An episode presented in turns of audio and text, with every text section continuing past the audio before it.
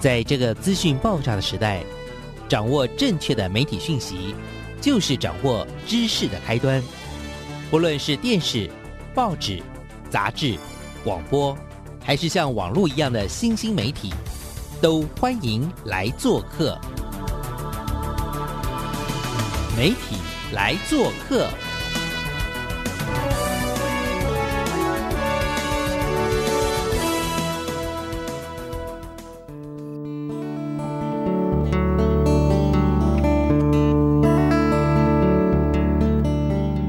大小事，欢迎来做客。我是主持人小黄老师，各位空中的听众朋友，大家早安！不知道大家礼拜一的上午过得如何呢？过去的两天是一个周末，大家肯定也中经过了一个充足的休息。礼拜一的上午听我们的节目，我们希望带着大家去认识台湾更多精彩的。人事物，这个礼拜我们要带大家去认识什么样的人物呢？我自己也非常非常期待这个礼拜的主题哦。我们这礼拜呢，为大家呃介绍的是一位我自己觉得还蛮特别的一个创作音乐人，但是呢，他很特别，是他很年轻，然后有机会呢，透过社群媒体，我认识了这位创作型的音乐人。虽然非常年轻，可是我听到了他一系列的作品之后，我觉得好适合推荐给我们收音机前面的听众朋友。有，也希望大家喜欢我们今天为你安排的关于夏乔安的故事，以及认识他的音乐哦。好，我们就来欢迎一下我们可爱的创作型的音乐人夏乔安。Hello，大家好，我是乔安，今年十八，快十九岁，然后从台北市影星学校毕业。现在没有念大学，对对，现在没有。念大学，但是为什么我在社群媒体会看到你，就是在过去的一年当中非常认真的，然后密集的完成出了很多的。曲风非常疗愈的这样子的一个音乐，然后透过你的声音，透过你的作品，那想要传达的是什么？但是所以我就说，虽然没念书，但是有点忙碌吧？可以介绍一下你自己跟 呃过去的这一年好了，先跟我们大家介绍一下过去的这一年多，你应该完成了蛮多的作品的，对不对？可以跟我们稍微介绍一下。我最近听到的是什么？米耶奈有是很可爱，来，好，就是从去年到今年。总共完成了九首歌，然后这九首歌讲了我这一年可能经历的一些状况。我觉得创作是生活的延续，所以我的那些歌，它就是在讲可能我现在面临的什么状况，它就会体现在我的歌里面。那这九首歌就是包含着我九种不同的状况。那就让我请教你一下，其实我自己看了一下你一系列的作品，我觉得很特别，是，嗯，你好像也不是只有一种语言，像我刚刚跟听众朋友报告的，就 Anne 从一开头第一首歌啊，完蛋了，我那字典念都念不出来，那是 U 吗？它的 U，然后上面有两个点点，请问那是是什么文是吗？我不知道那是什么，但是看起来很像有个人在笑啊，原来如此，所以后来又。谈到什么 changing 啊，life like this，然后什么 when I'm down，就是情绪不是很好的时候，或者是 this summer，然后 you let me down here with death，这个我不晓得确定是不是死亡什么的。然后 tell me 跟这次的 I 有是日文，而且我仔细有研究，就是有中文、有英文、有日文。所以跟我们大家分享一下，哇，曲风是什么？然后跟这些语言跟你的关系又是什么？其实我很好奇，我就想说你是混血儿吗？为什么可以用这么多种语言来表达你自己的情绪？跟大家分享一下。其实一开始创作的时候，其实是用中文创作的，可是后来我发现我唱中文好像不是很好听，然后又觉得中文 可能是我就是没那么爱念书，或者是怎么样，不知道。但我觉得中文有很多字，它如果很直白的写出来的话，就觉得好像这样讲对吗？可是又觉得如果讲的太拐弯抹角的讲，或者是呃用一些很艰深的词去讲，我就觉得听起来会很别扭。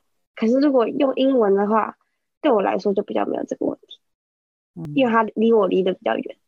哎，为什么你会开始用日文创作？我觉得也很特别，而且这首歌最新的这首《米耶奶油》，其实它叫《米耶奶油》，然后可是整个的风格就是又维持了你原来的那种很疗愈的风格，但是又可以用日文创作，我觉得又被你被你吓到了。来，请请请，这首《米耶奶油》其实是呃那时候在高二的时候，跟我的一个高中的好朋友。一起写的一首歌，我们那时候是写这首歌是因为学校的一个作业，我们想要写一首 City Pop 的歌，但是在写的时候就在想说要用什么，要写中文好还是写英文好？想一想后觉得好像两个都不太好，还是用日文写好。可是我们那时候我们完全不会日文，我们日文的基础可能就是可能看日剧。看动漫会讲什么话，我们大概大概就会到那边而已。然后平常就是用外文互骂对方，是我们两个的小情趣。然后后来后来就因为有一些东西其实也真的就是不知道怎么写，在后来在写的时候日文的部分，所以后来基本上很很多词都是 Google 翻译翻出来的。真的在写这首歌《迷夜奶油》的时候，是帮我编曲的人，他先编好曲、写好曲之后，然后再丢给我，就看我想写什么就写什么。可是我那时候在写的时候，我就想说，我觉得脑袋中马上就跳出来我那个高二写的那首歌，就觉得天啊，太适合了吧！除了这个东西以外，我想不到其他旋律，然后后来就决定，就好，那就把它拿出来用。然后就拜托了我在从小一起长大的一个朋友，然后他现在在日本念书，就请他帮我把词改好，然后再传回来，然后再换我们可以有比较正确的文法去念这个东西。但由于我又不太会讲日文，原本一起写歌的那个好朋友，他其实今年十月也要去日本了，需要去日本念书，然后他就有。告诉我有些东西该怎么念，然后我在录音的时候，他也在现场当我的日文老师。然后这首歌其实也请了很多人帮忙，还有一些之前也是一起写《Changing》，然后一起写那个《When I'm Down》，还有《You Left Me Drown Here With That》这三首歌的一个朋友，他也来帮忙写和声，然后制作人跟编曲都不变。然后还有，请这次的回音也是丢给外面的人混的，大概是这样。就是目前我创作的歌曲里面最多人合作的一首歌。动员最多人力的，对不对？是不是？没错，没错。好开心哦！从那个最早可能是属于两三位一起工作的伙伴，然后到现在感觉哦，参与的人越来越多了哈。那那九安，我会想要请教你，因为预防的时候我也跟你聊了嘛。其实你国小、国中念的都是，因为家里住在景美附近，就是等于有点念的是社区型的这种国小、国中，然后到了高中。就是姐姐其实是念 TMS，就是台北市的影视音实验教育机构了哈，就是念这个 TMS 这个学校，所以你自己就会想要念这样的学校，然后也加入了。可是我真的就是非常好奇你跟音乐的结缘，因为刚刚有听到哎，什么有编曲啦，有制作人呐，哇，你其实才十八岁而已。可是，在你的生命当中，怎么会有机会跟这些所谓的音乐的产业里面的这种所谓专业人员怎么交汇的？其实我很好奇。第一个就是，大概你什么时候开始喜欢音乐？还有就是，你跟音乐产业怎么样有机会去嫁接？是跟念影视音学校有关吗？我只是好奇，所以可以跟我跟听众朋友分享一下，好不好？就其实要很感谢我妈，因为那时候在高中的时候。参加了一个澳洲的音乐学校跟台湾的一个音乐学校联合的一个工作坊，然后在那个工作坊里面，其实主要是学 Ableton 一套就是音乐软件的运用。然后在这个课里面，他除了跟澳洲的老师线上上课以外，他还会有台湾的老师在现场教你。然后也是因为这个工作坊，所以我认识了我现在的制作人，还有。我之前工作打工的老板，然后还有这是就是现在帮我编曲的一个人，他叫做钱程。啊，前程好，我们谢谢前程编曲人员，好好好。所以就是因为从小啊，虽然爸爸妈妈就是对于你学音乐这件事情是支持的嘛，对不对？所以我看到你的基本的资料是说，其实你很小就开始学小提琴啊、钢琴啊，一直学到国中毕业，然后国中开始也学了吉他，然后也开始接触一些这个电子音乐的软体。是在台北的一个工作坊，可是是跟澳洲这边，因为那时候我猜应该疫情也已经蠢蠢欲动了，所以这种远距啊这样子的一起上课的这种方式，也算是在台湾上课，但是有机会可以认识很多的同好，是这个概念吗？是，但是后来最后就是这个这个工作坊到最后，老师是有来台湾的，来两个礼拜，最后课程的最后是两个礼拜密集的工作坊。那我可以好奇嘛？就是当时的这个课程前面的训练大概多长？然后到后来的最后两周密集的训练，训练训练将近一年，差不多吧，应该有一年吧，我记得应该有。嗯，前面有将近一年左右的这种呃各式各样的一些培力，但是最后的两周是很密集的，老师从澳洲飞过来，跟跟着伙伴们一起。哎，请问这样大概是一个多少人的这样子的一个工作坊啊？我很好奇哎。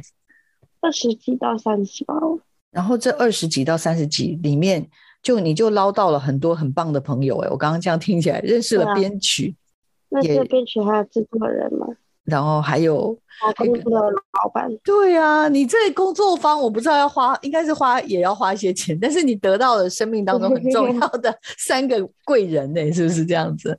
没错。好，那从高二到现在，虽然也不过两三年的时间了哈，其实我就是真的蛮好奇，就是说事前我也预防，也跟你请教，就是说，哎，那个所谓的创作型，因为因为我真的觉得你真的很像创作型的歌手，我我会称你为创作型，但是是非常年轻的创作型的歌手，所以我很很想请教你，就是刚前面我预防一直偷问你说，哎，请问通常比如说歌曲有就会有曲风嘛，哈，然后。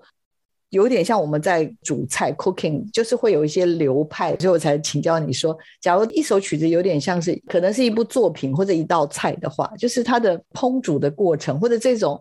一首曲子的这种准备的过程、酝酿的过程，通常通常我我因为实在是太好奇了，我帮听众朋友偷问一下好了，可以先大致帮我们分享一下吗？这样子的这样子的流程大概会通常是怎么样？就是我们不当然不能推演到所有的人都是这样创作，但是我们乔安式的创作大概是一个怎么样的创作方式？帮我们跟听众朋友分享一下。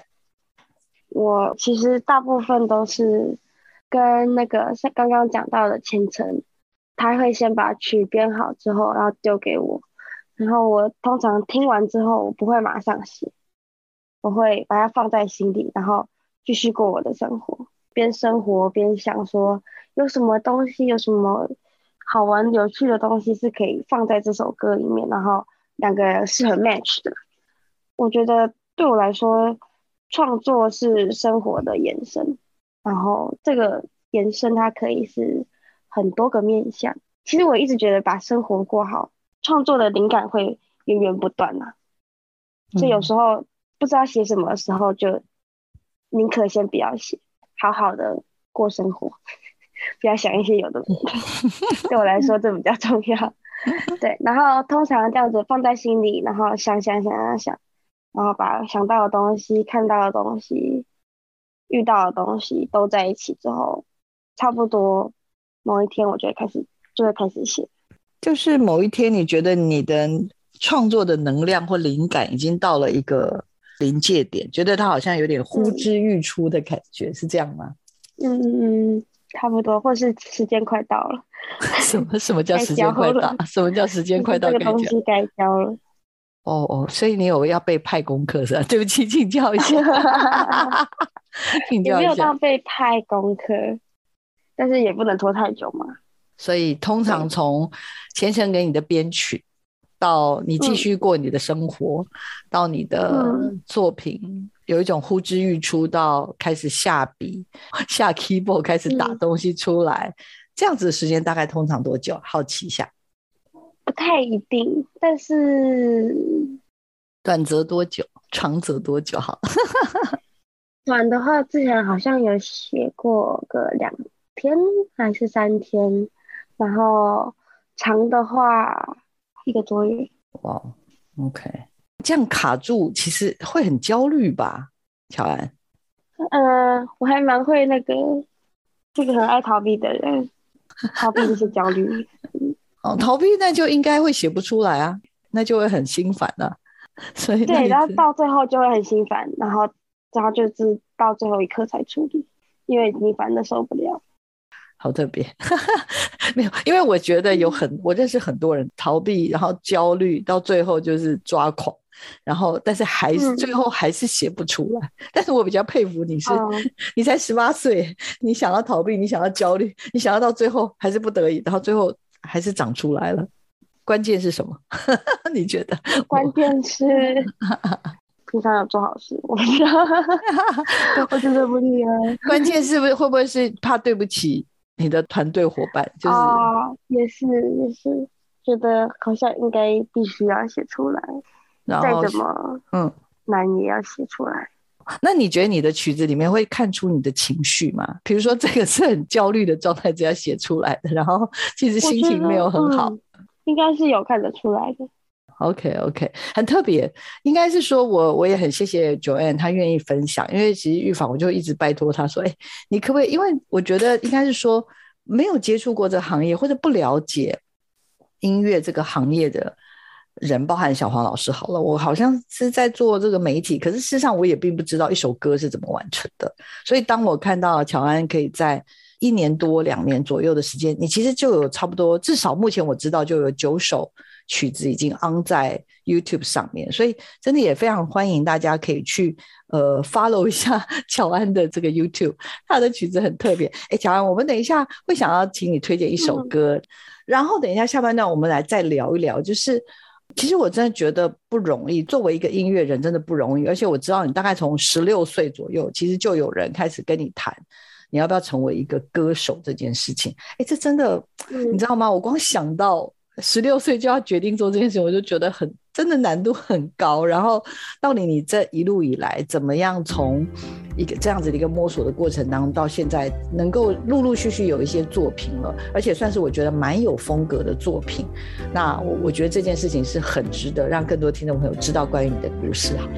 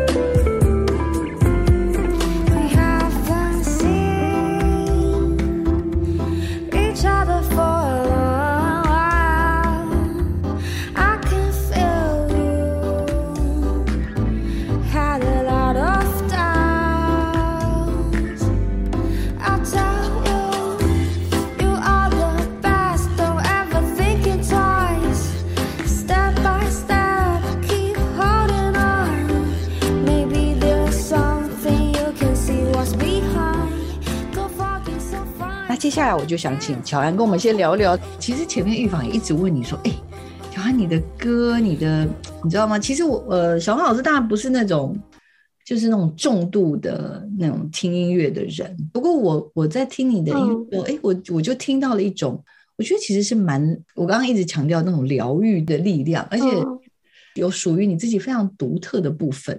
所以你怎么定义你自己的曲风？然后据说在定义的过程中也也有一些摸索，对不对？可以跟我们分享一下吗？曲风这件事情，其实我一直没有太多去想它。其实一直到我在 YouTube 下面有人留言跟问我说这是什么曲风，我才真的去想说。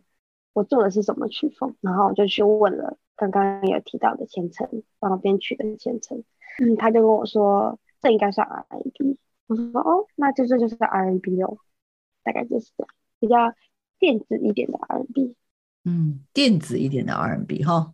那你比如说你告诉人家你是属于 R&B 或电子音乐，那大家有有什么样的回馈吗？我真的是很好奇哎。回馈倒是没有太多，但是。我觉得现在的人定义风格这件事情本来就很广泛，而且我自己觉得风格这件事情就是，你觉得它是什么，它就是什么。嗯嗯。没有一个，不是说一定要有一个像教科书一样，就是哦，这个就是这个，这个就是这个。嗯。你觉得是什么，它就是什么。好，安，接下来呀，我就会很想、很想、很想要请教你，因为呃，你国小、国中念的是一般的、普通的。社区型的国小国中嘛，但是你高中的时候就选择了台北影视音学校，然后这个选择其实，因为我之前也是对这个学校我是非常的又很关注，然后又很期待，又很好奇。那你自己啊，其实，在影视音学校也正式毕业了嘛，哈。然后我刚刚也一段的一直在询问你说，你从小喜欢的这个音乐的这个种子呢，到底在影视音学校里面是？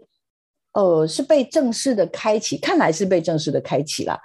那但是是真的在影视音学校当中有一个比较结构性的一些训练，让你后面可以更顺利的完成你的作品，还是其实你你自己像刚刚好像也有分享，就是说好像学校的学习不见得是这么的符合真正在现场需要的，所以你觉得好像外面的工作方或者你后来参加的这个工作方对你的帮助可能是更大的，所以。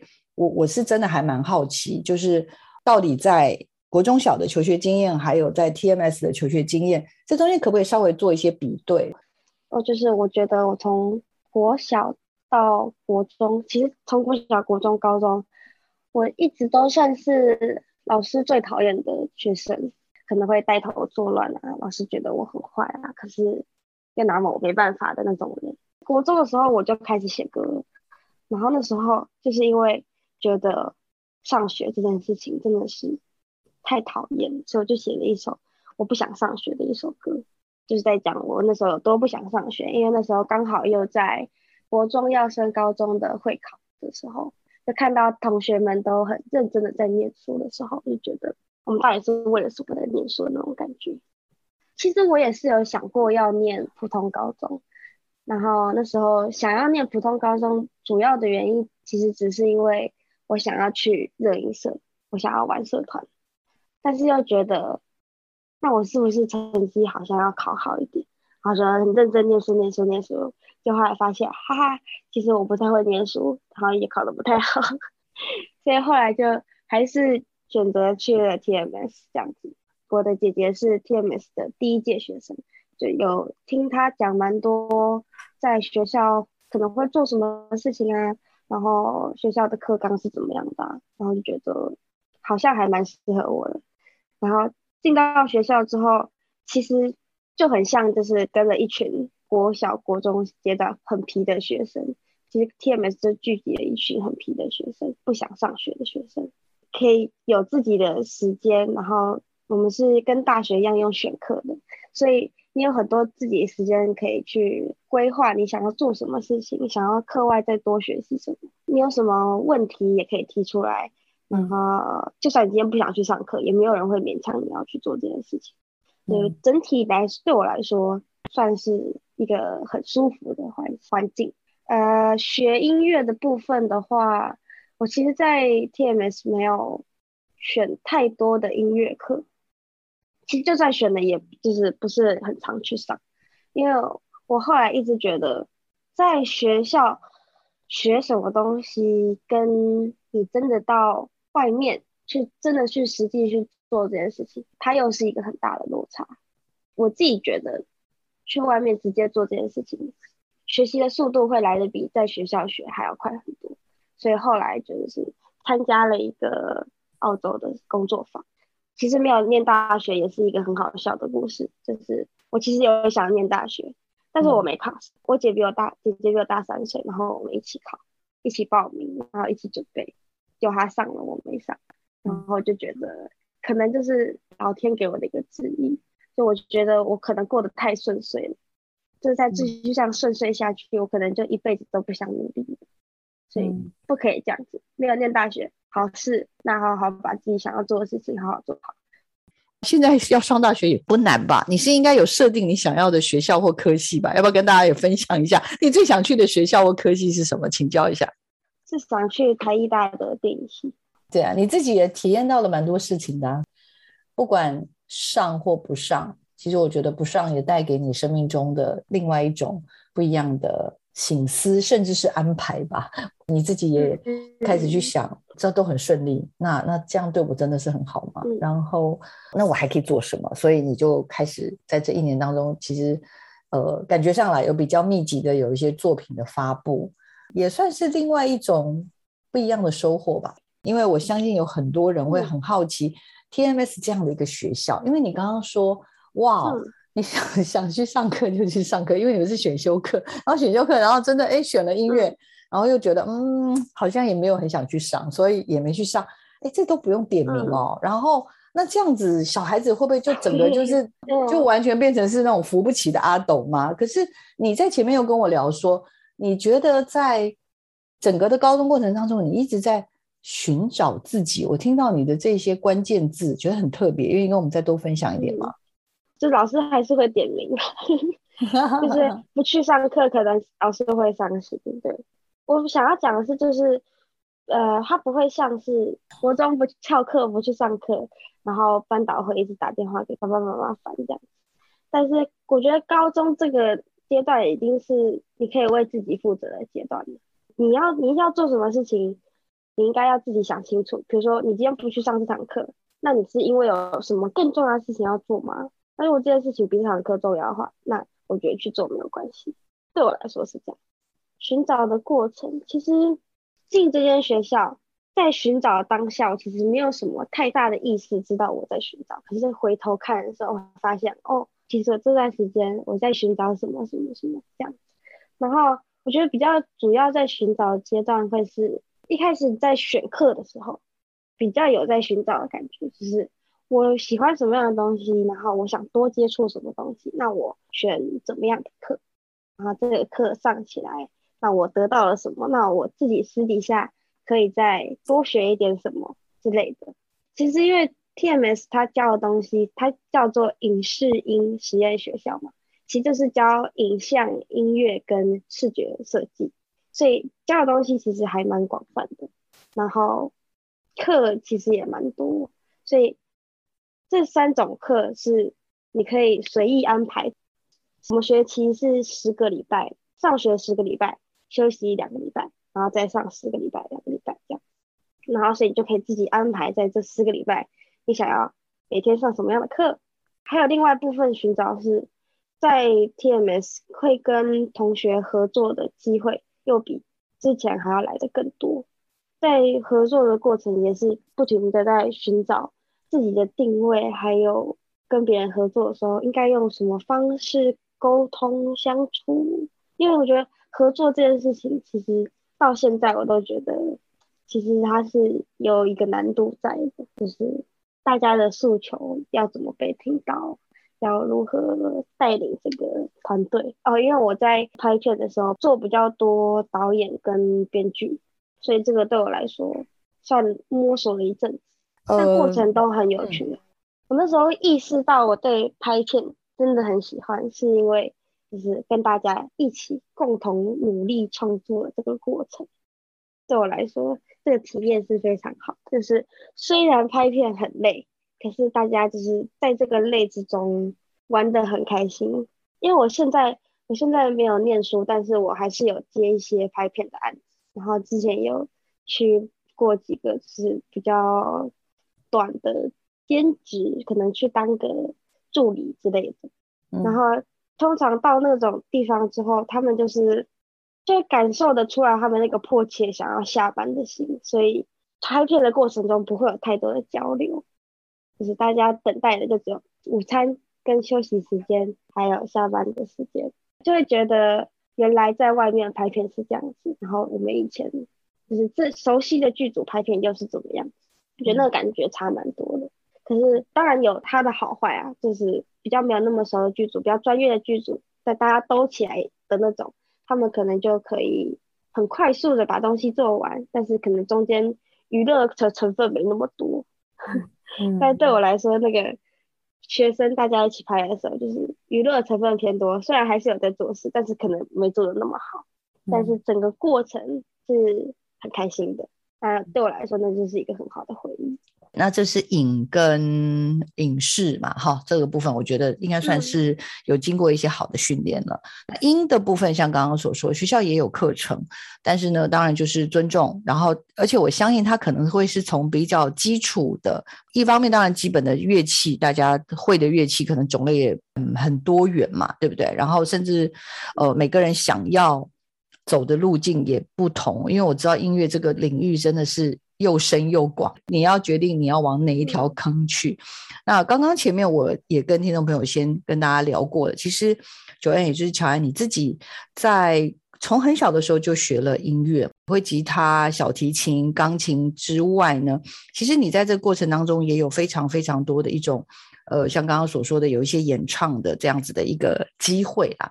所以在音乐上的寻找自己，除了这种影视方面的团队合作之外，你在音乐的部分，呃，比较没有找到那么合适的一些伙伴，对，反而是在工作方的部分找到好的伙伴，然后再跟业界的嫁接。所以这个部分也是我还蛮好奇，就是说这样子的一个业界的嫁接。然后我们再回溯到，其实你十六岁的时候，那时候就也是透过家人的推荐，你也跟过制作人聊过天。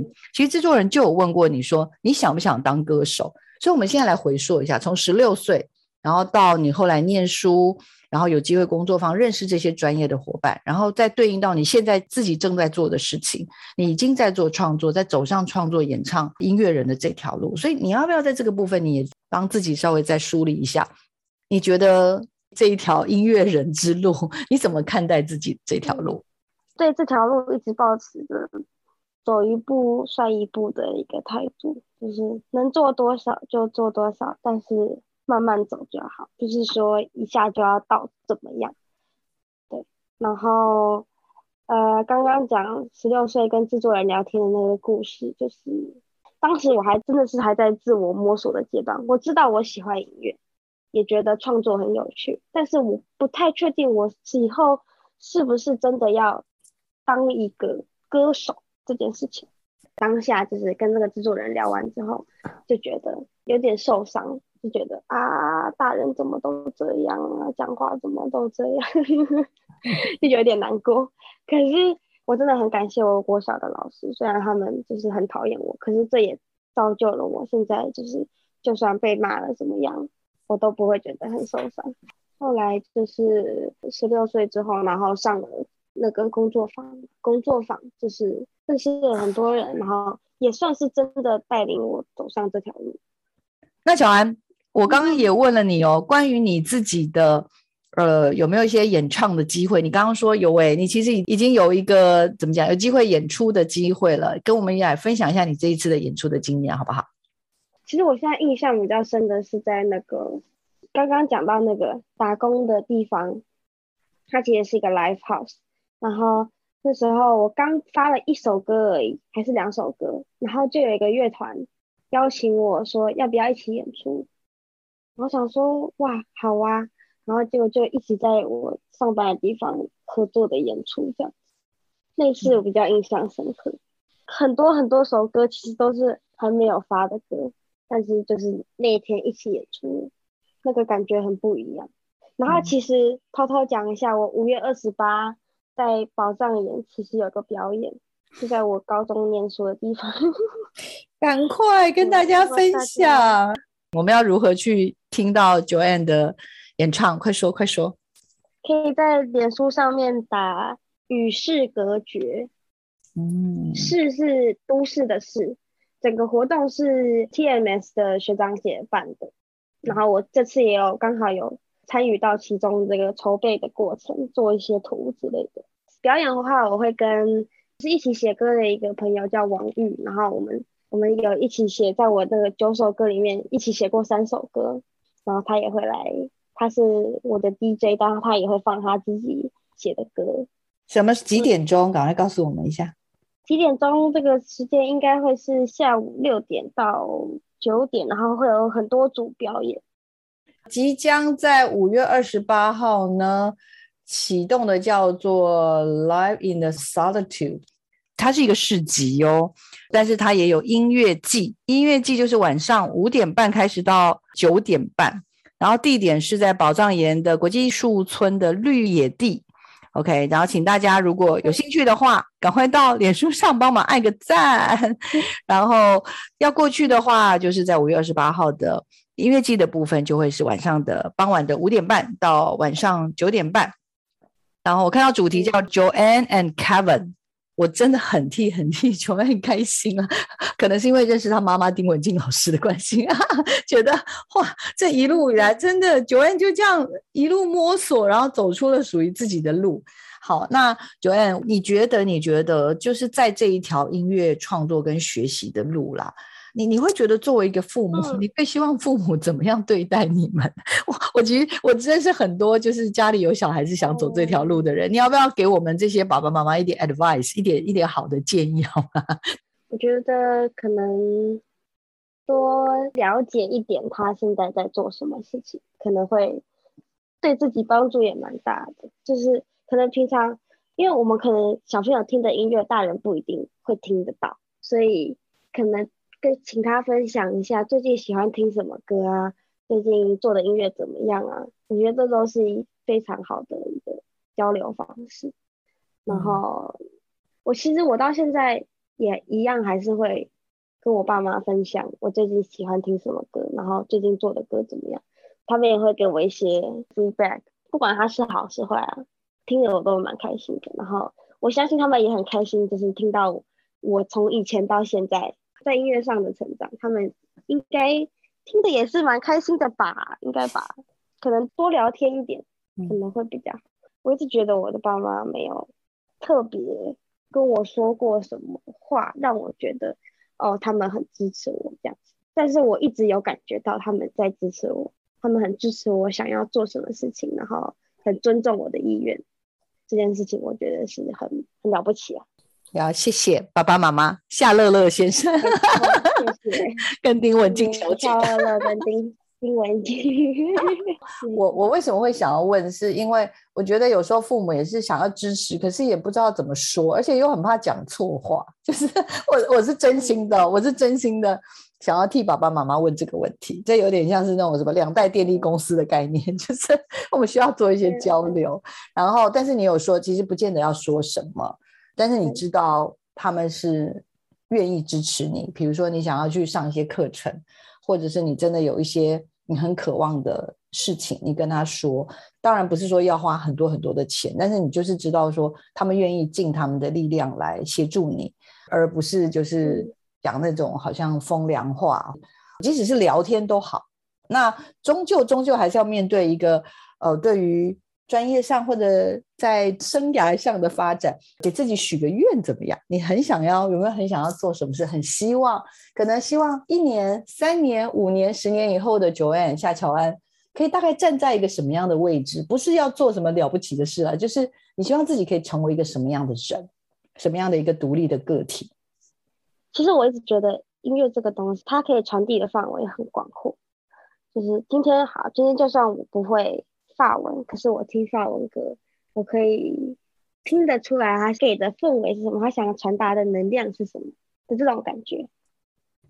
那我觉得，我希望我的音乐也可以起到同样的效果。大家听了我音乐之后，可以有所感受，虽然可能那个感受不是我原本一开始想要传达的，可是只要能带给别人一些想象或是一些安慰，那我觉得就已经很开心了。那至于短期的目标的话，是希望可以发一张专辑，应差不多，希望是明年可以发专辑，可以疗愈更多人，尤其在这么严峻的时刻，大家都需要一点安慰。如果真的觉得我的歌有疗愈的话，可以多听一点。对，我其实没有感受那么多。哦，没有啊，我觉得这就是音乐人啊。我们希望就是音乐人可以很纯粹啊，对啊，因为如果是为了什么而而而做一首歌，当然也是可以啦。但是我觉得，我会觉得这样会是一种蛮自然的状态。对，哎，我真的很开心哎，今天有机会为听众朋友介绍一位这么这么棒的、这么年轻的。一位疗愈型的、创作型的音乐人，我先不要给他压力太大，说一定要是歌手，但他真的是一个歌手了，也非常非常欢迎大家到 YouTube 上去，或者 IG 上面去关注一下乔安，上面是一个草字头，对不对？草字头的乔乔安 Joanne，然后呃，也欢迎大家介绍更多人认识他的。好听的音乐，我我自己非常非常的推荐。好，我们今天节目就差不多了。我们要请乔安在最后的节目，呃，推荐一首自己的歌给大家，好不好？请。好，那我这次要推荐的歌就是青沙的歌，叫做《迷耶奶油》，很可爱。迷耶奶奶油其实就是日文的迷耶奶油，那它翻成中文是什么意思？迷耶奶油是看不见。哦，看不见，因为这副歌其实在写说，全部都看不见我肚子上的肥肉，这样子。好的，好的，好，为什么不能再问为什么肥肉？大家自己去想，大家认真听好吗？来，我们一起，我们就一起来听乔安的这首好听的《迷恋奶油》，然后顺便自己看一下自己肚子上的肥肉。好了，太太开心了，有机会在这个节目当中介绍这位。很年轻的歌手，也希望大家喜欢我们为你推荐的这位有趣的年轻人。也祝福我们的乔安能够心想事成，明年发专辑，以后这些这些好音乐可以疗愈更多的人，好不好？也请听众朋友持续锁定我们的媒体来做客，我们下礼拜见。我们谢谢乔安，谢谢，谢谢老师。